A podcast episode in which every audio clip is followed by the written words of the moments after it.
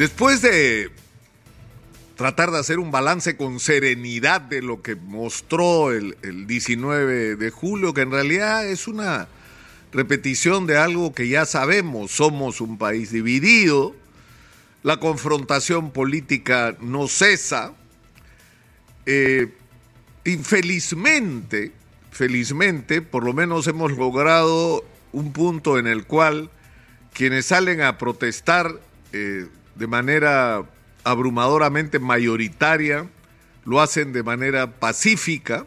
Exitosa. Y por el otro lado, las fuerzas del orden, eh, valga la redundancia, hacen su, su trabajo de mantener ese orden sin cometer excesos como los que lamentablemente ocurrieron en diciembre y enero.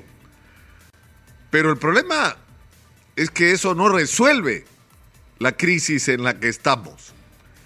Y lo que necesitaríamos hoy es la existencia de canales de diálogo que nos permitan salir de esta situación de una manera permanente.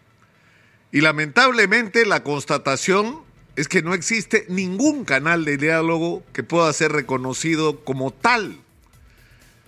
El acuerdo nacional, que fue un invento que se hizo para tratar de buscar consensos, ¿no? Luego de la salida del gobierno Fujimori entre todas las fuerzas políticas y representantes de los sectores de la sociedad y de las iglesias para eh, eh, tratar de buscar objetivos en común y ponerse de acuerdo sobre un mínimo de reglas que todos aceptaban como válidas, eh, lamentablemente ha ido disolviéndose hasta desaparecer.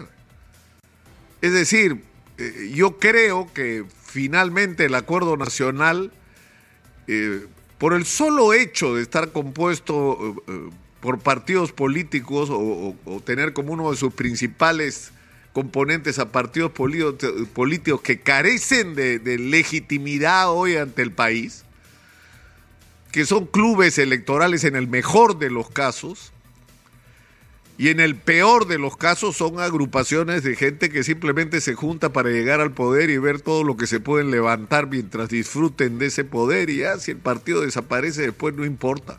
Exitosa. Pero, eh, digamos, era una debilidad esa de, del acuerdo nacional que tiene que ver directamente con la debilidad de los partidos, pero como fuera, era un espacio donde le, la oposición y el gobierno podían encontrarse, donde quienes tienen la capacidad de tomar decisiones eh, pueden escuchar ¿no? a, a las voces de la sociedad y esos canales que de alguna manera permitía esos canales de comunicación simplemente se han roto. No hay espacio para el diálogo en el Perú hoy.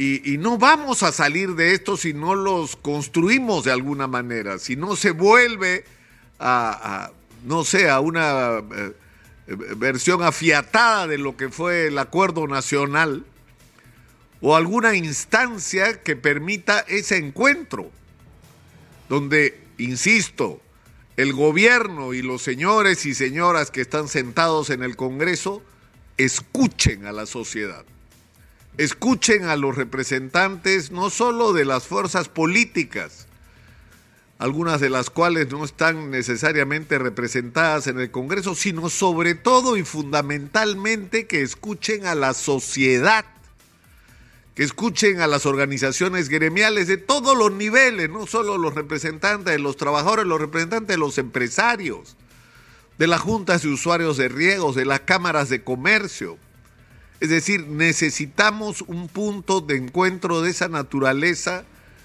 que no existe, pero para eso, para eso es absolutamente necesario que comprendamos de que si no hay un entendimiento mínimo en el Perú, esta confrontación Exitosa. va a seguir haciéndonos daño como nos está haciendo daño hoy porque lamentablemente hay quienes conciben la acción de la política como la imposición, el sometimiento y el aplastamiento del otro.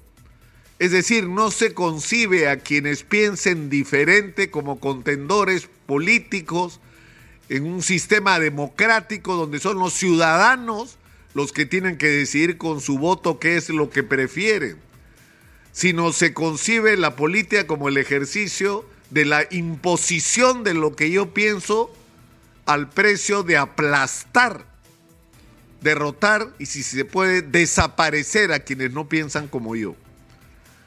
Lamentablemente eso es lo que está primando hoy. Y si lo unimos además a la gran desconexión que existe entre los sentimientos, las necesidades, las urgencias de los ciudadanos y por el otro lado, las enormes posibilidades que tenemos como país si hacemos lo correcto en un momento como este. Simplemente las posibilidades de salir de este entrampamiento, de este fango, que es como yo lo defino, en el que nos estamos revolcando hace ya demasiado tiempo, no tenemos esperanza como país. Yo todos los días me pregunto, ¿cómo hacemos para salir de esto?